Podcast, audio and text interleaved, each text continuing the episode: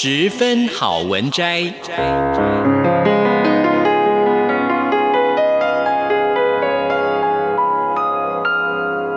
十分钟的心灵补给站。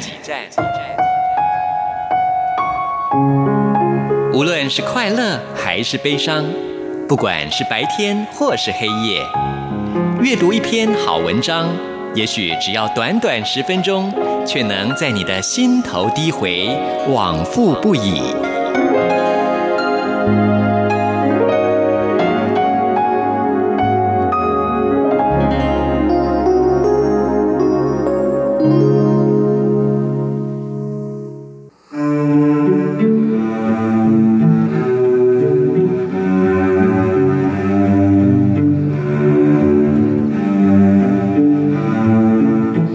各位好，欢迎收听今天的十分好文摘，我是范崇光。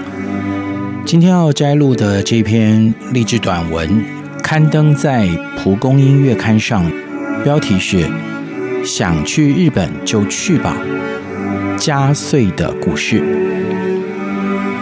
一直对到海外打拼的励志故事很感兴趣。于是找上了人，在日本的加穗进行访谈。她是一个台湾女生，但是在东京已经生活了四年。岳阳打电话的我们一开始就对加穗提出了这个问题：哎，日本社会不是相当的排外吗？家境很富裕的你。怎么愿意去那么辛苦的地方工作呢？其实加穗自己也说不明白。从小跟着父母到教会，耳濡目染之下，总觉得施比受更有福。这两只手不光用来拿钱，也必须供给自己和他人。因此。台大毕业以后，佳穗选择离开舒适的家，投身职场，并从基层干起。尽管老板待员工不薄，佳穗的心里仍然不满足，想着这样就好了吗？考虑了一段时间以后，佳穗告诉自己：“我还想要成长。”凭着一股冲劲，他决定到邻近的日本展开新的生活，接受磨练。但是问题来了，佳穗羞于开口跟家人拿钱，可是自己的存款又不多，这该怎么办呢？织女莫若父。有天，爸爸找佳穗谈话：“哎，你要不要去日本呢？”这个突来的提议让加穗吓住了。怎么爸爸的想法和自己不谋而合呢？他只能硬着头皮回应：“，我想去，但是没有钱。”哎呀，一开始我来资助你，但是你去就要忘记你的父家，带着移民的心情好好生活。不要觉得日本很近就常常跑回来哦。由于加穗自己的日语不算是熟练，所以他决定先去东京读语言学校，并且住在教会的单身宿舍。然而，日本是一个很细致的国家，不但强调要读空气，懂得感受氛围，规矩。也多如牛毛，偏偏加穗的个性大而化之，也因此动辄得咎，在人际关系上吃了好些苦头。在进入房仲业工作以后，加穗说，对于文化差异的感受就更深刻了，比如凡事都要报告、联络、商谈。偶尔塞车迟个几分钟，还要事先跟上级说，包括几分钟，原因又是什么，如何处理。连办活动收钱这种小事，都开会讨论很久，有时候都还没有结果。这让加穗一开始真的觉得很困扰。他觉得大家主动一点不就解决了吗？这么慎重，其实是怕担当责任吧。有人说，日本人把事情做得完美是为了卸责。我验证都做完了，东西不能使用是你的事哦。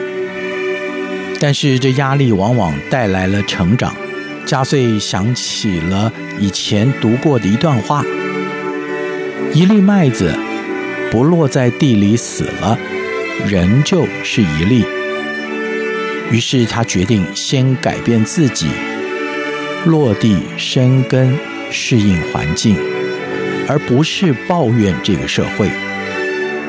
这果然让加穗长大了不少，言行更为稳重。最近有件事帮助加穗加速成熟，那就是爸爸得了血癌。在得知消息以后，嘉穗是。嚎啕大哭了一个星期。爸爸会死吗？我留在日本还有什么意思呢？弟弟却不懂嘉穗的心，还只说：“姐，你就放心的工作吧。”身为五个孩子当中的大姐，嘉穗终究是奔回了台湾。原本连结松散的家人，逐渐团结起来，一同走过这段艰困的旅程。而在历经无数次的心痛以后，嘉穗终于是战胜了恐惧。她平静地说：“不管爸爸要走还是留下，我都能够接受。”这个时候，奇迹出现了。平日少有往来的姑姑突然前来探望，而医生检测以后说，姑姑百分之百适合骨髓移植。这下爸爸得救了。嘉穗充满感恩地说：“真的不用怕，生命越受压，越能显出复活的能力。”重新返回日本以后。嘉穗转换跑道，成为派遣员工，负责销售化妆品。熟人听了不免念他一顿：“哎，台大毕业的，什么工作不好找？回台湾吧。”但是嘉穗回应：“我就是要留在日本奋斗，卖真奶也行。”压碎他并不担忧。因为知道自己不是一个人，家人和恩典都和他同在。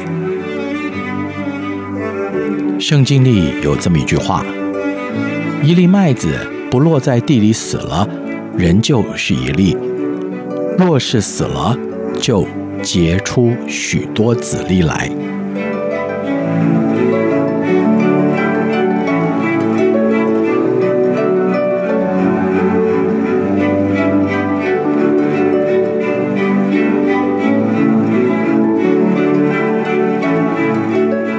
以上就是今天的十分好文摘，摘录自《蒲公英月刊》，标题：想去日本就去吧，加岁的故事。我是范崇光，我们下一次空中再会。